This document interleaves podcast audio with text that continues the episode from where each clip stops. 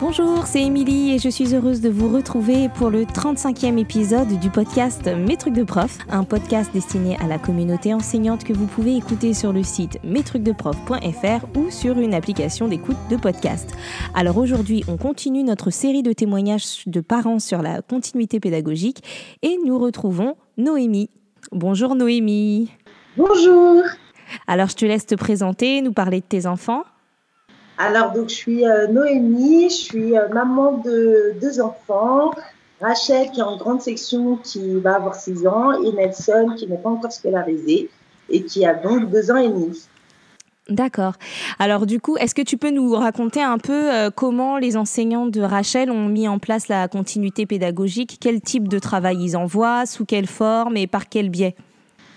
Alors, euh, les, le, le, maître, donc euh, ça concerne que ma fille du coup, parce que mon fils est chez euh, l'assistante maternelle. Le maître a été très réactif et a de suite mis en place le deuxième jour du confinement une trame de travail à faire à la maison avec plusieurs références.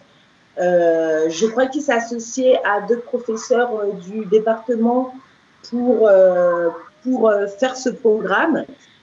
Et du coup, il nous envoyait un mail avec toutes euh, les références, tout, euh, tout le travail qu'il y avait à faire, les consignes pour bien faire, des documents imprimés par le biais des mails. Et ensuite, il utilisait des références sur les sites éducatifs. D'accord. Et alors, dans les propositions qu'il fait, est-ce que tu peux nous dire ce qui fonctionne bien, ce que tu trouves chouette parmi ces propositions? Alors, ce qui est bien, c'est que c'était bien organisé. Donc, on comprenait bien euh, le fonctionnement qu'ils avaient euh, en classe, du coup, qui était un peu plus, clair pour nous. En tant que parents, euh, on avait une vision extérieure et on comprenait qu'il y avait vraiment des séquences qui étaient établies à l'école, ce dont on n'avait pas forcément conscience avant. Donc une, euh, une période pour faire de la lecture, pour faire de l'écriture, pour faire des jeux euh, éducatifs, pour apprendre sous forme de jeux, des temps de, euh, de repos, de récréation, qui nous avaient été fortement conseillés. donc, donc non, c'était assez clair. La trame était assez claire. Et du coup, on pouvait mieux mettre en place la continuité pédagogique à la maison. D'accord. Et du coup, euh, les enfants, comment ils le vivent, euh, le fait de, voilà, de faire la classe à la maison et, de faire ça avec les parents? Euh, Moi, j'ai eu, je, je, ne suis pas du tout patiente, donc j'ai eu très peur au début. Et finalement, on avait aménagé une pièce avant le confinement au sous-sol qui nous a permis de faire, de la transformer, de transformer cette pièce en classe. Donc, ça fait qu'on avait vraiment une pièce dans la maison. On avait cette chance-là d'avoir une pièce attribuée à l'école. Donc, pour les enfants, euh, je pense que psychologiquement, ils arrivaient plus à se plonger dans cet esprit-là de travailler euh, à la maison. Oui. Euh, parce qu'il y avait une pièce qui était dédiée et, et le confinement, pour le coup, ils l'ont bien compris. Le maître nous avait aussi envoyé des petits documents un journal, le petit quotidien, pour expliquer aux enfants euh, de, euh, en bas âge, enfin de maternelle, euh, qu'est-ce qu'était le Covid-19, pourquoi on restait confiné, expliquer le confinement. Donc non, moi, pour ma, de mon côté, mes, mes enfants l'ont bien compris. D'accord. Donc, tu veux dire que ce qui a bien aidé, en fait, c'est le fait euh, de pouvoir avoir un espace euh, dédié à ça à la maison, quoi. Vous, vous avez la chance d'avoir un sous-sol, mais en tout cas, de, ritualiser le fait que quand on fait le travail de, classe, c'est toujours au même endroit et c'est pas. Euh... Ok. Donc, du coup, ils savaient que quand on allait dans la pièce, ben, qu'on allait travailler. Donc, on allait se concentrer. Ensuite, quand on a un jardin, donc ils allaient dans le jardin, c'était la récréation où ils étaient libres de courir, voilà, jouer euh, et faire tout ça. Et, euh, ouais, ça, c'est une chance. Au bout d'un moment, l'après-midi, je restais, je faisais des jeux éducatifs que le maître nous avait envoyés dans le jardin pour un peu s'aérer l'esprit. D'accord. Ok. Et du coup, par contre, quelles sont les limites ou les difficultés que tu as rencontrées par rapport à tout ça? Qu'est-ce qui t'a mis en difficulté? Moi, j'ai trouvé très compliqué de vraiment cibler les limites de l'apprentissage pour une enfant de l'âge de ma fille. parce que je suis pas pédagogue comme un maître et du coup et j'ai pas la patience d'un professeur euh, donc, du coup, de, cerner, par exemple, quand il fallait euh, faire écrire un mot, euh, je ne savais pas si elle devait par elle-même écrire le mot, si c'était de son âge ou si c'était beaucoup trop précoce qu'il fallait lui dicter des lettres. Donc, comprendre les limites vraiment pour une élève de son âge, c'était compliqué pour moi. Donc, dans les documents que le maître envoyait, il y avait tous les jours une histoire euh, sous euh, format vidéo, une histoire sous le format audio et euh, une comptine à chanter. Donc, en général, la référence c'était YouTube. Il y avait une histoire principale pour toute la semaine et souvent, cette histoire principale, par exemple, il y a une semaine, c'était la grenouille à grande bouche, elle était vue sous, sous une forme de vidéo de pâte à modeler sur YouTube ou d'une personne qui raconte l'histoire euh, et toute la semaine, euh, ce qu'il les exercices qu'il faut faire se déroulent autour de cette histoire. Sauf que, par exemple, euh, l'écriture donc est en lien avec cette histoire, c'était euh, faites écrire à votre enfant grenouille ou faites écrire à votre enfant rivière. Donc moi, ce que je fais, c'est que je dis à ma fille, bon bah écris grenouille, qu'est-ce que tu entends comme son dans grenouille euh, épelle-le et après tu l'écris. Et c'est en parlant avec une maman d'élève que euh, je me suis euh, rendu compte qu'en fait c'était beaucoup trop compliqué pour une élève de euh, maternelle, mais comme je n'ai pas de référence, je ne, je ne le savais pas. Et qu'il fallait en fait lui donner l'exemple, par exemple que moi j'écrive rivière et qu'elle recopie rivière.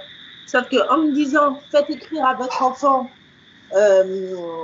ce mot-là, bah, en tant que maman, j'ai pas euh, la pédagogie de me dire bon bah mon, enfant une section.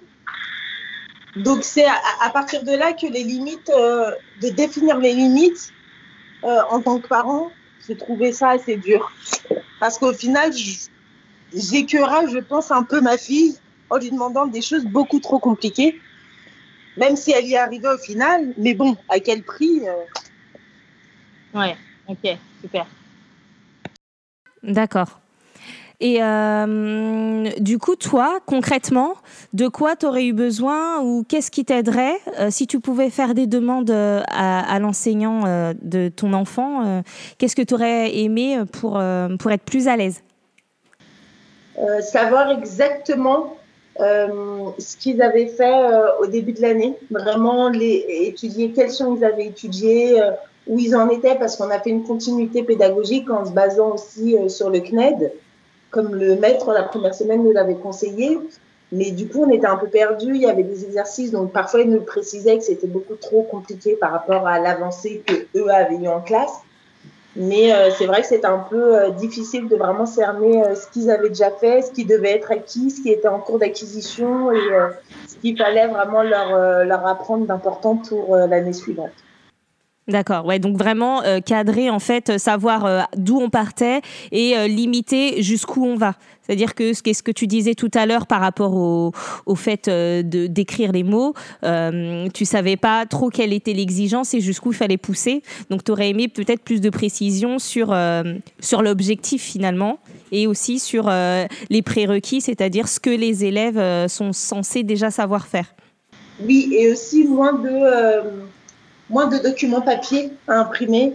Euh, parce que je trouvais que la trame qu'ils nous envoyaient, c'était pour toute la semaine. Donc, chaque semaine, on avait la trame, c'était très bien organisé. Mais pour le coup, ça nécessitait de l'encre, des papiers, euh, beaucoup de temps de lecture pour vraiment comprendre ce qu'ils voulaient qu'on qu'on enseigne à nos enfants. Donc, euh, je trouve que c'était un travail dense et pas, pas assez aéré euh, et assez simple pour les parents. D'accord. D'accord. Donc, en fait, ce que tu veux dire, c'est que le moment où tu recevais toutes les informations, ça faisait beaucoup trop d'informations à gérer en tant que parent pour comprendre les tenants et les aboutissants des propositions. Ça faisait beaucoup de papier à, imprimer. Donc à la fois c'était très riche et, très guidant, mais en même temps un peu compliqué de rentrer dedans. Exactement. Ok. Est-ce qu'il y avait des, des précisions que tu voulais ajouter? Euh, moi, je trouve qu'en tant que euh, maman, faire l'école à la maison, c'est très dur. Euh, moi, je ne travaillais pas à côté. Mais pour si je devais travailler, être en télétravail, clairement, je n'aurais pas pu assurer la continuité pédagogique de ma fille. Parce que mon mari travaillant, j'étais seule à gérer tout ça et je trouve que c'est quand même très fatigant, très épuisant et très compliqué c'est dur de connaître la limite entre euh, le faire parce que il faut que euh, il faut assurer cette continuité pédagogique. Euh, quand on est parent, on a un rôle à jouer dans ce confinement qui est très important, mais c'est également compliqué de de continuer à apprendre des enfants tout en faisant attention qu'ils prennent plaisir à apprendre. Ok. Et on va aller, vous allez aller dehors. Oui, donc en fait, il, en fait euh, tu, as, tu, avais l'impression qu'on t'en demandait euh, quasiment autant en fait en investissement euh, que ce qu'il fallait, que ce que, que, ce que l'enseignant apporte au quotidien et que du coup tu as trouvé ça euh, un peu trop dense à, à gérer et que euh, et, pas évident et euh, voilà et tu te rends compte que pour les parents qui travaillent qui sont en télétravail en même temps c'est ça doit être encore plus ingérable. Exactement. Ok. Eh ben écoute, je te remercie de nous avoir partagé tout ça. De rien, c'était avec grand plaisir. Et puis, eh ben, je pense que ce qu'on peut retenir en fait de tout ce que tu nous as dit, c'est que euh, préparer un coin, en tout cas, on peut, les enseignants peuvent conseiller aux familles de, ritualiser un endroit pour euh, travailler avec euh, avec l'enfant. ça peut être aidant, et aussi le fait de d'alléger au maximum les explications, en tout cas peut-être de segmenter sur la semaine parce que toi tu recevais tout d'un bloc pour toute la semaine. C'est ça, Oui. Voilà, et que du coup, ça faisait un peu trop d'informations à, à, gérer et qu'en même temps, tu aurais bien aimé, du coup, euh, penser à euh, préciser ce que les enfants sont censés déjà savoir faire et donner une limite pour savoir jusqu'où il faut aller pour ne pas aller trop loin euh, dans les compétences et savoir ce qui est adapté au niveau de l'enfant. Ok. Eh ben écoute, euh, je te remercie. Eh ben, merci, merci beaucoup et à très bientôt. Comme d'habitude, j'espère que cet épisode vous aura été utile. Euh, n'hésitez pas à laisser des commentaires, ça fait toujours plaisir et ça permet d'avoir un petit retour, euh, que ce soit sur le site mestrucsdeprof.fr ou sur les réseaux sociaux. Pensez à partager aussi le podcast autour de vous et je vous dis à bientôt pour un prochain épisode et un autre témoignage. Et on va pouvoir clôturer l'épisode ici. Ciao, ciao